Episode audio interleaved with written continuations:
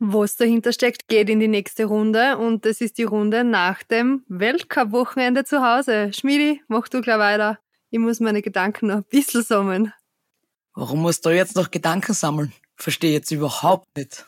Ich schon. Dieser Podcast wird präsentiert von Steiermark Tourismus. Die Steiermark deckt einfach alles ab, was man zum Erleben braucht. Vom Gletscher bis zum Wein gibt es bei uns alles zum Erleben. Und deswegen nennen wir uns von ganzem Herzen stolze Steirerinnen.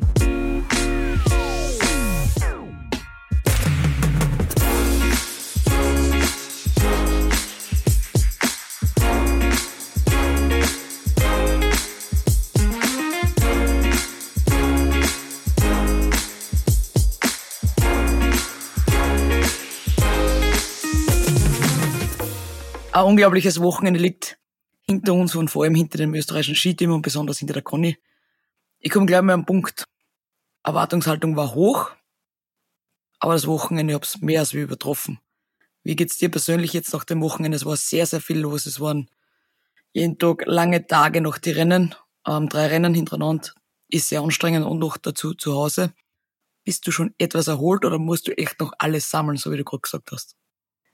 Ja, eigentlich ein bisschen vorn anzufangen. Ähm, natürlich, der Druck war hoch vor dem Wochenende. Also für mich selber einfach jetzt gar nicht so von der Außenwelt, sondern einfach für mich, weil ich gewusst habe, der Grundspeed passt und ich habe echt einen coolen Saisonstart gehabt und da wollte ich natürlich anknüpfen und dass mir das nachher daheim so leicht von der Hand geht, ist natürlich nicht so der Fall und das habe ich gemerkt, aber zuerst einmal großes, großes Dankeschön an den Veranstalter. Sie haben mir mega Pisten hinzaubert. Also ich glaube, das hat man nicht nur vor Ort, sondern auch daheim vom Fernseher sehen können. Es waren drei unglaubliche Rennen. Also nicht nur wir als Österreicherinnen die sagen das, sondern ich glaube, international hat das jeder gesehen und hat in Skisport ja sehr positive Bilder nach außen getragen. Und ja, dann in Freitag so zu starten, ist, ist mega gewesen.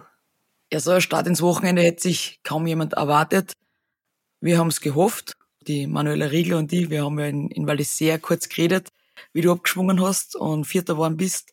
Und ich gesagt, ah, die kann ihre Fehler mal abstellt, dann konnte schon mal was werden. Und dann habe ich drauf gesagt, weißt du, was ist gut, ist, dass Vierte geworden ist? Sagt die Manu, na, was ist gut dran, wenn wer Vierter oder Fünfter wird? Dann ich, dass die Conny am Freitag beim Heimweltcup beim ersten Rennen nicht im roten Trikot da steht, weil es ist eine gewisse Bürde, was das mit sich bringt und vor allem, wenn man es das erste Mal anhat. Aber sie konnte es ja dort beim ersten Rennen holen. Und tatsächlich hast du das dann so gemacht. Also ich mag mir jetzt nicht als Prophet darstellen, aber ein bisschen kleiner bin ich da manchmal schon. Und wie ist das dann jetzt, das Gefühl, wenn man das rote Trikot hat? Jetzt hat man erst, das erste Mal daheim gewonnen, man hat das rote Trikot. Dann kommt nächsten Tag eine Abfahrt, dann kommt noch ein Super-G. Man weiß, der Druck wird höher, die Erwartung von einem selber wird höher. Gott sei Dank habe ich, weil ich sehe, noch nicht solche Gedanken gehabt wie du, weil und das hätte ich gar nicht gedacht, aber ja, cool, danke. War, war echt ein bisschen voraussagend. Ja, mit Freitag, also es war, ich habe mich irrsinnig gut gefühlt. Ich habe gemerkt, dann beim Einfahren, der Philipp, mein Servicemann, der ist mit mir einfahren gegangen. Also wir haben ein bisschen was noch mit dem Ski probiert, weil die Trainingstage zuvor ein wenig vom Wetter her schwierig waren und von der Pisten. Darum haben wir gesagt, wo wir, wir wollen beim Einfahren noch was rausholen und ja, dann ins Ziel zu kommen. Ich habe Startnummer 8 gehabt. Haben wir mal ein super G gehabt, würde ich nur sagen, mit der Startnummer 8. Das haben wir schon oft geredet, gell, und wir sind der Nummer noch nie mächtig geworden. Ich schon. Ja, du, in St. Moritz. Gott sei Dank hast du das jetzt auch mal geschafft, seit es war. Ja, aber du hast es oft zu mir gesagt und ich habe es mir schon oft umsetzen probiert, aber es ist mir noch nie gelungen. Bis zum Freitag hin. Und dann bin ich ins Ziel gekommen und ich habe gewusst, es war eine ruhige Fahrt, es war technisch eine gute Fahrt. Und dann bin ich ins Ziel gekommen und habe gesehen, ich bin sechs Zehntel voraus.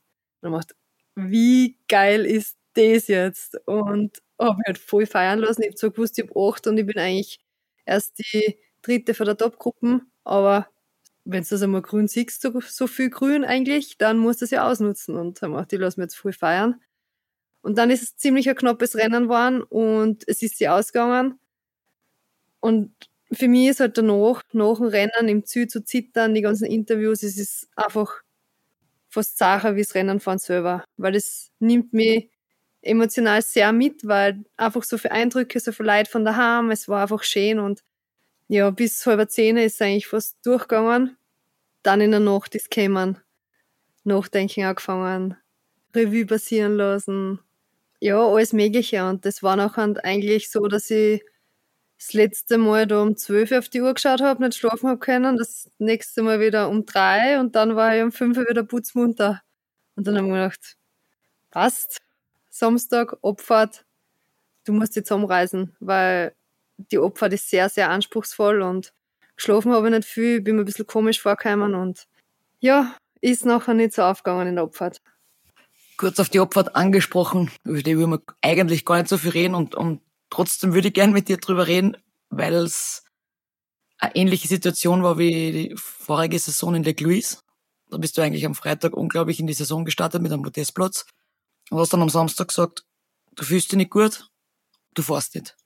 Hast du beim Heimweltcup kurz darüber nachgedacht, nicht zu fahren, weil es dich nicht gut fühlst? Oder hast du gedacht, ich muss jetzt fahren, weil es ist ein Heimweltcup? Ich habe mir schon Gedanken gemacht ähm, und habe mich auch erinnert an Lake Louis, dass ich nicht gefahren bin, aber ich habe gemerkt, es geht mir nicht so schlecht, unter Anführungszeichen. Also das in Lake Louis damals war unmöglich gewesen. Da habe ich einfach von der Konzentration vor die Augen, ich habe einfach nichts gesehen damals. Also das war wirklich gefährlich gewesen. Und das war ein anderes Gefühl. Ich habe, muss sagen, ja, vielleicht Angst da gehabt, also gewisse Gedankenspiele, ich will mir nicht wehtun, jetzt geht's mir gut, ähm, ich bin gut in Form. Aber irgendwo aus dem Nichts ist das nachher dahergekommen, dass ich einfach mal gedacht habe, so, jetzt sagst du es einer, scheiße, ich bin aber nicht bereit, ich kann nicht. Ich habe Angst, dass ich wieder irgendwas mal tue und wieder sechs Monate nicht Skifahren kann und ein Kreuzbandel wieder weg ist und so Sachen. Und das dann auf einmal kommen und das nachher zuzugeben und wirklich nachher sie denken, hey, das sind nur Gedanken, das stimmt nicht. Das ist mir in dem Moment einfach nicht gelungen, das wieder wegzukriegen, weil ich bin am Start gestanden und habe mir ehrlich gesagt gedacht, ich würde nur heil runterkommen. Ich will eigentlich gar nicht so schnell sein. Also, das war, das war ganz weird. Und trotzdem bist du eigentlich 15. geworden? 16. bin ich geworden, ja. 16. Obwohl ich habe auch schon gesagt, oh, heute haben wir Heigerball. Ähm, Heigen heißt bei uns, wenn man immer ein bisschen für einen Innenski fährt, also die Scherenstellung hat, hat man ganz oben ein bisschen gesehen. Aber es hat sehr safe ausgeschaut. Also, ich habe mir gedacht, ganz überzeugt bist du nicht, aber trotzdem hast du dich gut runtergekämpft. Ja, es war, wie du sagst, Heigen, Innenski kratzt ein bisschen mit, Tempokontrolle und das sind einfach die 2, 3 kmh nachher weniger, wo es nachher nicht ans letzte Risiko geht. Aber wie gesagt, ich war einfach nicht bereit. Ich habe dann auch im Ziel mit den Coaches, mit den Betreuerinnen und Betreuer geredet und habe gesagt, es ist jetzt keine Ausrede, aber ich habe mich halt am Start einfach nicht gefühlt, dass ich attackieren kann und für das bin ich nicht bereit, dass ich da in Situationen komme, wo ich merke, ich kann gerade nicht drüber stehen. Und es ist mir so positiver Zuspruch, nicht nur von den ganzen, vom ganzen Umfeld, sondern auch von die Dirndln in der Mannschaft, von dir. Es ist einfach, jeder von meiner Family hat einfach gesagt, es ist trotzdem cool, dass du einfach gesund herum bist, dass dir gut geht und morgen ist es wieder weg und dann sagst du es wieder einer. Und das hat mir sehr, sehr äh, viel ja, positive Einstellungen wieder gegeben, weil es einfach ja eh die Wahrheit ist. Es ist nachher im Nachhinein eh wieder leicht drüber zu reden, aber in dem Moment, ich glaube, es spürt jeder. Es gibt halt Tage, da wo, an, wo man halt mit links aufsteht. Genau so ist es. Du hast dann aber die Kurve wieder gekratzt, sage ich mal unter Anführungszeichen. Du bist dann am Sonntag aber jetzt müssen wir noch kurz beim Samstag bleiben mit Miri und Steffi. Ich hätte die jetzt erst noch fertig reden lassen und dann hätte ich das Team besprochen, aber passt. Ja, unbedingt. Also hast du jetzt am Samstag unter Anführungszeichen auslassen, aber du hast ja ein starkes Team um dich herum. Was sagst du deinen Teamkolleginnen? Weil ich muss sagen, die Miriam hat mich persönlich sowas von überrascht am Freitag, wie die in das Wasserschloss eingefahren ist in den ersten Übergang, haben wir gedacht, ist das wirklich die Miri? wie mutig und mit welchem Selbstvertrauen sie da fährt, also brutal. Und das hat sie dann auch in der Opfer gezeigt. Und noch dazu die Steffi. Steffi also, hat einen guten Start gehabt in St. Moritz, wo ich mir gedacht habe, also habe ich schon seit fünf Jahren, glaube ich, nicht mehr fahren gesehen. Und jetzt hat es da auch noch obergebracht, auf der Abfahrt. Wie war das dann für die jetzt? Das ist für die eigentlich nicht so gelaufen und deine Teamkollegen haben voll performt. Ja, in den letzten Jahren, weißt du, wie es ist, haben wir einfach gelernt zusammenzuhalten. Und wenn es rundherum teilweise, ja, bisschen eckt, ähm, dann schweißt uns die Dirndl noch mehr zusammen. Und ja, letzte Saison sind wir da ja durch Höhen und Tiefen gegangen alle zusammen und da sind wir einfach als ja kunterbunter, verrückter Haufen einfach so zusammengewachsen, dass wir einfach alle zusammen uns freuen. Natürlich, jeder steht sich am nächsten und jeder will selber die sein, die was gerade vorne ist, aber ich finde halt, wenn du selber merkst, es geht da nicht auf, es ist nicht gegangen und es ist an dem Moment, an dem Tag nicht mehr drinnen gewesen und du siehst, wie du sagst, oder wie du schon gesagt hast, die Miri dann oberfahren, die was richtig, richtig geil Ski gefahren ist, dann freust du mit, weil dann denkst du, sie, sie haben sich auch immer mit dir mitgefreut, die letzten Rennen. Also es ist auch schon Tradition, wenn bei uns irgendwer am Stockerl steht, dass alle zusammen da bleiben bis zur Siegerehrung, dass jeder noch an dort dabei ist und, und mitfeiert und vielleicht seinen positiven Teil von den Tag auch mitfeiert und wir zusammen ein Teamfoto machen. Und ich glaube, das macht uns stark und da halten wir zusammen und darum habe ich mich für die Steffi und für die Miri da irrsinnig mitgefreut, weil ich trotzdem für mich einen kleinen Erfolg gehabt habe. Den hat zwar keiner gesehen, aber ich habe für mich auch gespielt und deswegen kann nicht alles negativ sein, nur weil es nachher nochmal 16. wird. Der neue Leitspruch, was der Roli Assinger eingeführt hat, finde ich ja mega, ist echt cool. Ähm, beim ersten Rennen hat es aber nicht so funktioniert, da haben die Alben noch nicht gewusst, was schreien müssen, aber ihr seid jetzt schon sehr sattelfest geworden mit eurer, ich kann das jetzt noch gar nicht machen, ich kann nur sagen, Attacke ist am Ende noch dabei, aber ihr könnt in die Videos anschauen, da findet man das sicher mal. Wie findest du den Spruch? Ja, früher, wie der Asso bei uns war, da war immer fast and easy und der war schon, finde ich, ziemlich cool, weil der hat es einfach auf den Punkt gebracht. Und wir haben uns gedacht, wie er wieder zurückgekommen ist als Cheftrainer, wird es da ein Revival geben oder wird er sich was Neues einfallen lassen? Und er hat sich, ja, was Neues einfallen lassen und kurz und bündig und bringt es auf den Punkt. Wo wollte ich vorher weiterreden, bevor du mir gesagt hast, wir müssen am Samstag nochmal zu den Dirndl zurückkommen? Ja, zum Sonntag. Zum Sonntag. Aber zuerst wollte ich dir was fragen. Und zwar, kennst du das Wort anjankern? Na. Es gibt ein Gegenteil davon auch. Objankern? ja, genau. Was ich? Das ist ein steirisches Wort für mich. Das ist das steirische Wort, was aus Oberwölz hintere kommt. Weißt du, wo die Ursi her ist? Unsere ehemalige Physiotherapeutin. Anjankern und objankern. Anziehen und ausziehen. ja, genau. Ein Jacken anziehen und abziehen. Ein Janker halt. ein Janker halt. Halt. Und jetzt noch ein wunderschönes Wort aus, aus Schönberg City, aus meiner eigentlichen Heimat. Rohrbär. Keine Ahnung, ich kenne Beere, aber kein Rohrbär. Es gibt verschiedene Beeren. Vielleicht ist sicher eine von den Beeren, aber. Also erzähl mal, welche das kennst. Ja, Schwarzbär, Himbeer, Heidelbeer, Erdbeer. Aber ist schon ganz gut dabei. Braunbär. Braunbär. Teddybär. Gummibär. Ah, Erdbeeren. Erdbeeren? Ja, ich weiß auch nicht, wie das genau. Ich glaube, das hat irgendwas mit, mit Rot und so irgendwas verfrüht zum Teil. Ich weiß selber nicht genau. Okay. Du habe ich halt aber schlecht abgeschnitten. Ja, ich muss auch sagen, es sind jetzt nicht direkt steirische Wörter, es sind Wörter aus Oberwölz in Scherberg. Ich weiß nicht, ob die so weit verbreitet sind. ja dann, tragt es in die Welt hinaus. Da hat sich alle gut anjankern, wenn es kalt ist. Wenn es heimkommt, können sie auch wieder abjankern. Apropos anjankern, haben wir uns am Sonntag auch müssen, weil es ziemlich windig war und eigentlich gescheit kalt. Ja, folgendes ist die Premiere ausgefallen vom Hotel, wobei ich erfragt habe, beim Weltcup-Finale 2002 sind die Damen vom Hot Air weggefahren und seitdem nicht mehr. Und leider auch am Sonntag nicht. Ja, aber es war auch nicht möglich gewesen. Es war eigentlich vom Reservestart, finde ich, grenzwertig, die ersten Nummern, also die erste halbe Stunde. Danach hat es ein bisschen gelegt. Schon sehr am Limit. Also man hat dann oben schon Unterschiede von einer halben Sekunde gesehen, je nachdem, ob Wind oder kein Wind oder Gegenwind, Rückenwind.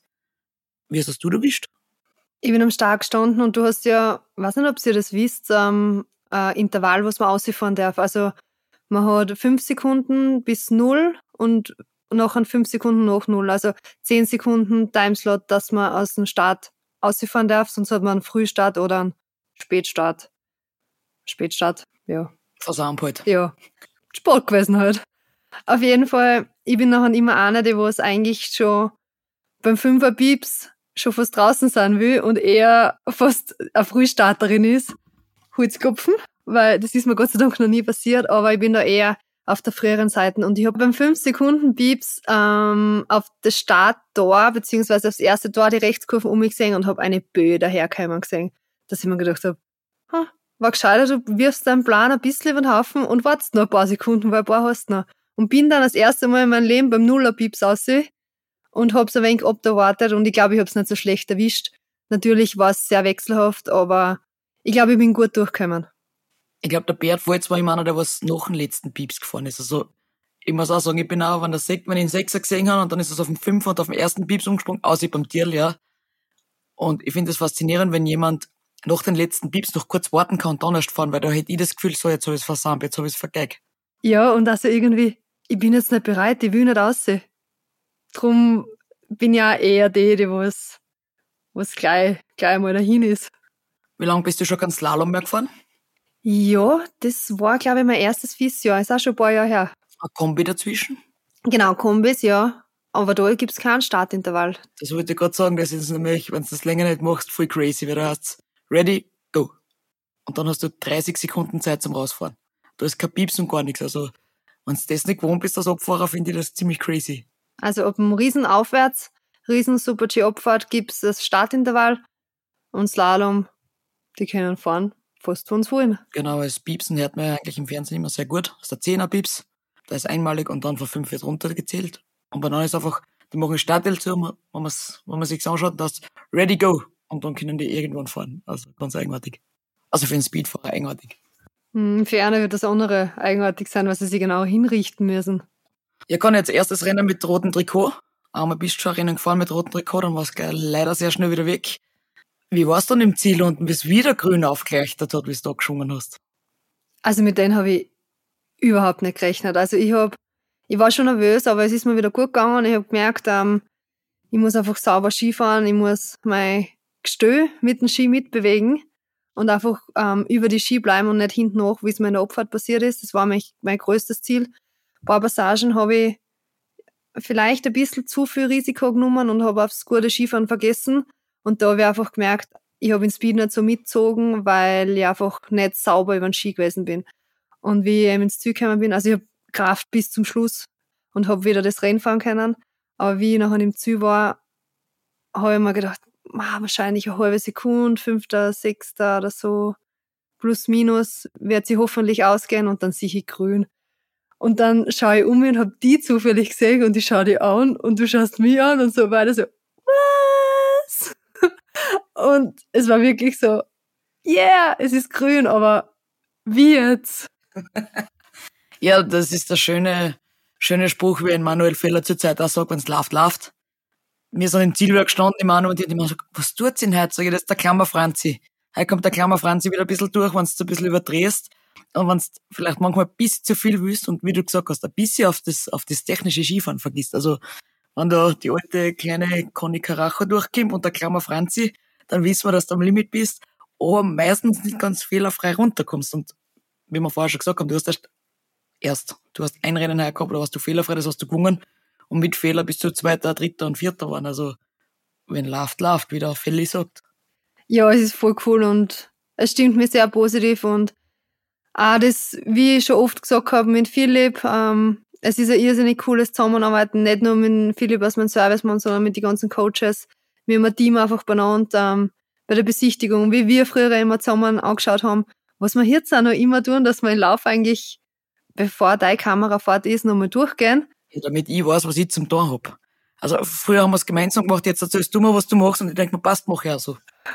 Aber es sind ziemlich coole Bilder, muss ich sagen. Ja, danke. Den Ton habe ich noch nicht drauf, aber es wird besser werden. Jetzt hast du ein bisschen was mit dem Mikro probiert und mit der Jacken. Genau, ich habe ein neues Mikro gekriegt. Also das ist echt nicht einfach, dass man es immer so positioniert, dass das passt, dass der, dass der Fahrtwind nicht voll reinfährt in der Abfahrt, vor allem wenn es schnell ist. Und wir haben es jetzt ausprobiert, das Wochenende mal laut zu sprechen, mal leise zu sprechen, was besser funktioniert. Und es ist, es ist tatsächlich so, dass leise sprechen einfacher ist. Also fürs Mikro einfacher ist, für mich ist egal. Ich höre mir dann gar nicht selber reden wegen dem Fahrtwind. Und beim Mikro ist es einfacher, weil das nicht, also wie sagt man da, weil es nicht stopft. Weil auf der anderen Seite kommt der Fahrtwind und wenn ich dann auf der anderen Seite auch noch einschreien, das Mikro, dann hört man fast nichts Dann überschluckst du es, oder? Genau. Und sie haben gesagt, ja, du musst einfach lauter reden. Dann habe ich lauter geredet und ist gar nichts mehr gegangen. Und jetzt haben wir halt die Wochen ein bisschen probiert und beim Mikro haben sie was umgestellt und ich hoffe, das passt jetzt bald, weil sonst muss ich einfach langsamer fahren. Das ist die andere Option. Was ich natürlich nicht will, aber wenn es nicht anders geht, geht es nicht anders. Weil am Ende muss Ton und Bild passen und nicht nicht, wie viel Spaß ich beim Runterfahren hab. Ja, ich habe letztens ein Büttel von dir gesehen, eh, über die Panoramakurven drüber. Also du bist ja voll drüber gestanden. Das war bei der, bei der Abfahrt, gell, weil beim Super-G war es nicht gar so stark. Da war's jein. Aber cool. Es ist echt cool zum Zuschauen und vor allem man sieht's da und es macht da Spaß.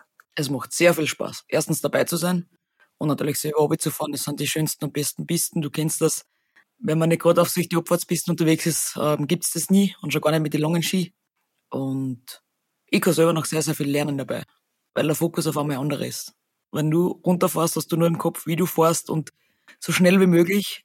Und ich, wenn ich jetzt während Fahren rede, vergiss ich manchmal auf Skifahren und dann ist das ganz witzig, wenn ich das Video sehe, weiß ich genau, wo ich gut gefahren bin und wo ich schlecht gefahren bin. Weil in dem Moment, wo ich, wo ich rede, fahre ich einfach extrem schlecht Ski, weil ich mich so aufs Reden konzentriere. Und wenn ich dann einmal still bin, dann geht es mit Skifahren auch wieder besser. Also beides zusammen ist echt schwer. Dass man richtig gut fährt und auch spricht zur gleichen Zeit. Echt? Ja, fällt sogar mir schwer. Das hätte man nicht gedacht, dass du einmal sagst, das Reden fällt mir schwer. Das Reden fällt mir nicht schwer, aber dann kann ich gar so gut Skifahren. Die Kombination ist. Ja, und im Ziel? Überlegst du jetzt schon immer vorher im Ziel, was du nachher sagst, oder kommt das auch aus dem Stegreif? Na, ich versuche mich immer kurz zu halten, weil was willst du noch großartig erzählen? Ich wünsche euch immer viel Glück. Versuche einzuschätzen, wie schwierig das dann wirklich ist, ob man früh attackieren kann, ob man sehr viel mit Hirn fahren muss, was im Super-G meistens eh der Fall ist. Und ob das Tempo in der Abfahrt schneller geworden ist, vom Training zum Rennen, das versuche ich einzuschätzen. Natürlich, wenn ich es gewohnt habe, ist oft ein bisschen schwierig. Weil ich hätte die Abfahrt eigentlich schneller eingeschätzt als beim Training. Die war aber nur ums, um eine halbe Sekunde oder so schneller. Ich hätte schon gedacht, dass mehr ist. Und ja, so ist das Kamerafahrerinnenleben ein sehr schönes Leben. Weil man vor allem mit euch ein bisschen mitfeiern darf, sage ich. Ja, wir haben zwar nicht so viel gefeiert, aber ich hoffe, dass ihr für uns auch mitgefeiert habt. Ich hab gefeiert. Ich gebe es ganz ehrlich zu. Ich hab, glaube ich, mehr gefeiert, als wenn ich selber gewonnen hätte. Weil wenn selber gewinnen hat man, wie du sagst, eigentlich nie Zeit zum Feiern. Ich hab am Freitag wirklich, kann ich hab alles gegeben, ich hab das für die miterledigt. Danke. Kein Problem. Sehr gern. Teamwork, was du. Ja. Ja, jetzt haben sich ja die Situationen bzw. die Rollen ein bisschen verändert, aber wir müssen alles abdecken. Ja, wie ist das jetzt als voller Teamleader? Na, also, da die mich nie so sehen, weil einfach, was der wie es ist, man ist einfach so, wie man ist und da braucht man sich nicht in irgendwas einzwängen, drucken, weiß ich nicht was, losen, weil jeder macht sein Ding und jeder hat eine gewisse Rolle im Team, was finde ich fürs Team sehr, sehr wichtig ist. Aber merkst du einen Unterschied jetzt die letzten zwei Jahre, wo du richtig an die Weltspitze gekommen bist, dass du bei gewissen Sachen mehr Mitspracherecht hast oder dass du das Gefühl hast, es wird mehr auf deinen Input gehört, einerseits vom Team und andererseits von der FIS, also wenn, wenn da so Fragen sind, wegen Kurssetzung oder wegen der Piste? Was ich merke zum Beispiel jetzt auch mit den Coaches, es ist echt ein wirklich cooles Zusammenarbeiten auf Augenhöhe. Also finde ich, was unsere Trainer zurzeit cool drauf haben, ist das Mittelmaß zu finden, dass uns verstehen, das Zwischenmenschliche, was man gerade jede, was halt gerade jede einfach braucht auf der Pisten, ähm, bei der Besichtigung von der Linie her, weil zum Beispiel die Miri und ich, wir haben komplett andere Fahrstile. Dann ist wichtig, ähm, dass die Trainer individuell vielleicht ihre sagen, ja, sie macht den Meter runter, nimmt die Geschwindigkeit mit und ich schaue, dass es über die Linie vielleicht ein bisschen abkürze und nicht so viel Weg fahre, weil mein Grundspeed in die flachen Passagen nicht so hoch ist wie der Miri. Und das machen die Trainer zurzeit wirklich cool und vor allem, wie ich schon gesagt habe, das, das Reden beziehungsweise die Kritik auf Augenhöhe. Also wir beim Video, wir brauchen schon ein bisschen Gas, ist ganz klar. Das braucht jeder, dass man schneller wird, dass man besser wird. Aber mir braucht es so, dass man einfach ohne Emotionen, dass man sie versteht und dass das einfach alles Job und Business ist. Und das ist zurzeit richtig ein cooles Arbeiten und vielleicht, ja, kommt das auch mit älter daher, wo früher, wie wir eh auch schon oft geredet haben, vielleicht ein wenig von oben over ist, aber da ist man einfach nur jünger und da vielleicht in einer anderen Situation, Lebensphase und deswegen vielleicht ist ja der Erfolg, vielleicht ist das Älterwerden. Es ist schwarz zum Sagen, aber da man jetzt viel hinterfragen, es ist cool zur Zeit, wie es ist. Also es ist cool zur Zeit, wie es ist. Was steht die nächsten Tage an? Wir sind jetzt gute Wochen bis nach Cortina die Anreise ist. Was habt ihr geplant? Wir haben zwei Trainingsstationen, einmal in Solbach geplant und einmal in San Pellegrino in Italien. Da werden wir uns vorbereiten. San Pellegrino deswegen, weil erst zwei Super-Gs im Februar anstehen, dass wir mal auf der Strecke trainiert haben. Ich glaube, das werden nicht nur wir machen, sondern das wird die internationale Konkurrenz natürlich auch ausnutzen, wenn sie mal dort trainieren darf. Und weil es nicht weit nach Cortina ist, fürs nächste Weltcup-Wochenende auf der Speedseiten. Ich habe das letzte Mal eine Frage noch reingekriegt für unseren Podcast. Wenn man so viel unterwegs ist, wie tut man damit der Wäsche? Wascht man die selber? Wascht die jemand anderer? Hat man einfach so viel Wäsche mit, dass man eh nicht waschen braucht? Wie, wie handhabst du das? Wie ist das bei dir so? Ich bin zurzeit ähm, ortsgebunden sehr flexibel unterwegs und ich habe auch zurzeit ein großes Auto. Also ich muss sagen, ich habe immer zwei Taschen mit in meinem Kofferraum. Die zweite als Reserve, falls mir wirklich was ausgeht. Aber es gibt eigentlich immer die Möglichkeit, dass wir irgendwo waschen können. Und so vom Chile wissen wir es auch, dass wir da eigentlich sehr flexibel sind. Also aufs Bügeln wird meistens ein Hackerl drauf gemacht und das passiert nicht. Das darfst du alles nicht so eng sehen. Wenn du jetzt in deinen Kosten reinschaust, also wenn ich in meinen Kostenarm reinschaue, ja, da schaue ich rein und denke mir, so 40 Tage, glaube ich, komme ich aus mit so viel Gewand, wie ich hab, dass ich nicht einmal waschen brauche. Also ich habe, glaube ich, mindestens so viel Unterhosen und doppelt so viel Leiberl und Trainingsleiberl und alles drum und dran. Also 40 Tage traue ich mich sagen. Vielleicht mit den Jeans wird es vielleicht ein bisschen knapp, aber die musst du halt dann dreimal anziehen, die gleiche oder viermal. Komme ich, glaube ich, durch. Da bin ich auch dabei, aber mein neues Vorsatz für dieses Jahr ist, ähm, ein bisschen alles minimalistischer zu gestalten und nicht so viel Sachen zu haben, weil du weißt es ja, wie es ist, ähm, so viele Jahre im ÖSV zu sein, der, der ÖSV hat so viele lässige Partner, wir kriegen richtig eine gute Ausstattung mit Skiunterwäsche und da schaue ich die Skiunterwäsche, wie du sagst, ich komme glaube ich auch zwei Monate aus mit Skifahren, weil ich so viel Skiunterwäsche und Skisocken habe, also da braucht mir eigentlich über die Wäsche keine Gedanken machen. Aber da schaue ich, dass, dass meine Freunde, Familie alle miteinander gut ausgestattet sind. Es ist schön, einer frei zu machen und, wie du sagst, nicht in Kosten gestopft voll zu haben. Wenn du jetzt eine Woche unterwegs bist, wie viele Taschen hast du mit? Also meine normale Reisetaschen, dann... Die ist ein bisschen größer als wir eure daheim. Ja, ein bisschen, so um ja. die 30 Kilo. Ja, und so, so zum Auseinanderklappen, so doppel, Doppeltasche. Also es ist kein Koffer, sondern richtige Eine gescheite Taschen. Ja, ich kann fast eine sitzen, glaube ich. Haben wir die nicht einmal drinnen versteckt? Ja, das war noch eine größere, das war so wie eine Schuhtaschen, so groß. Also ja. Das haben wir schon mal gemacht, ja. Schmitzwerk. Ja. Dann ein Skirucksack, der was ganz normal auf die Piste mitkommt. Dann, ähm, was auch 15 Kilo hat ungefähr. Ja, wo halt alles drinnen Platz hat, was man halt fürs Skifahren braucht. Und dann habe ich meistens noch einen Rennrucksack, da wo meine Rennschützer drinnen sind, ähm, mein Rennrennanzug, alles, was man halt fürs Rennen fahren, ähm, extra Brille, zweiten Helm, ähm, Rennhandschuhe, also eigentlich zweite bis dritte Garnitur, weil Reserve hat man auch noch was mit und dann einen Schuhwürfel, wo man die verschiedenen Skischuhe mit hat und dann einen Steckensack, wo man die verschiedenen Stecken mit hat. Also kommt schon noch was zusammen. Ist es bei dir jetzt ein bisschen weniger oder muss man sagen, ziemlich gleich? Nein, es ist um einiges weniger. Also ich habe ein Ballstecken mit, also passieren darf sollte hoffentlich nie was mit meinen Stecken, weil dann habe ich keine zweiten mit. Aber nachdem du einen Haufen mit hast, könnte ich mir wahrscheinlich welche ausbauen. Ich bin auch ja, sehr minimalistisch geworden und ich habe das Glück und Anfangszeichen, ich fahre meistens nur mal fünf Tage wohin. Also viel länger wird's meistens nicht. Aber ich habe trotzdem immer zwei, drei T-Shirts zu viel mit, Hosen zu viel mit. Weil man weiß ja nicht, man kann sie ja anbotzen, nicht? Und dann. Man ist ja nicht Botschaft. Ja, genau. Und man muss ja, wie es halt überall ist, wenn man fünf Tage fortfährt, muss man mindestens sieben Leiberl mit haben, weil es könnte ja sein, dass man doch nicht uh, das anziehen will, was, an, was man sich halt ein, einpacken denkt. Also, ist eigentlich ein Wahnsinn, wenn du fünf fortfährst und bei fünf Tagen sieben Leiberl hast. Aber ich war heuer in Jordanien und da sind wir nur mit Handgepäck gereist, also nur mit so einem Trolley, neun Tage. Und das ist dann total cool, weil du bist wirklich minimalistisch am Weg und das wird spannend bei meinem Blog. Das ist wirklich spannend. Das ist nicht so Never Winter. ever. Doch, geht. Astrid äh, hat zuerst auch gesagt, ja, Schmiedi, wie soll man das machen? Und ich gesagt, alles geht. Und in, in die schönen Steiermark-Trolley-Koffer, was wir da so mitgekriegt haben, da hat einiges Platz. Das geht sich für einen Tag super aus. Wir waren natürlich am Strand, in der Wüste, du packst fast nur kurze Hosen, kurzes Leibel und Pullover. Du bist halt im Sommer allgemein ein bisschen minimalistischer unterwegs als im Winter, weil du musst im Winter halt für 0 Grad mit haben, aber auch für minus 15 Grad oder gefühlte minus 25 im Ziel beim Warten in Zachensee, wenn es schattig ist. also man hat auch nicht so viel Schuhe mit im Urlaub. Dass du die Turnschuhe hast da und deine Flipflop nimmst noch mit und gut gegangen ist. Also einbocken, ausbocken, Anjankern, abjankern. Plan für die nächsten Tage bei dir? Bei mir, ja, jetzt habe ich mal Freizeitspaß und dergleichen. Ich fahre nach Kitzbühel. Möchte einmal mein Leben Kitzbühel sehen.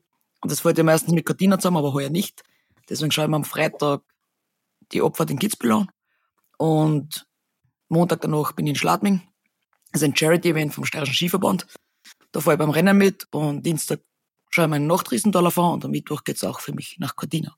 Also ziemlich voll, aber sehr viel. Alles Spaßsachen halt. Alles, was man halt so als Rennfahrer gerade nicht so machen kann. Also dann sehen wir uns in Bella Italia bei Pizza und Pasta. Fix, gehen wir zum Gediener auf eine Pizza, oder? Genau. Das klingt gut. In diesem Sinne, Tschüss. Bussi. Baba. Dieser Podcast wurde produziert von Branding Identity.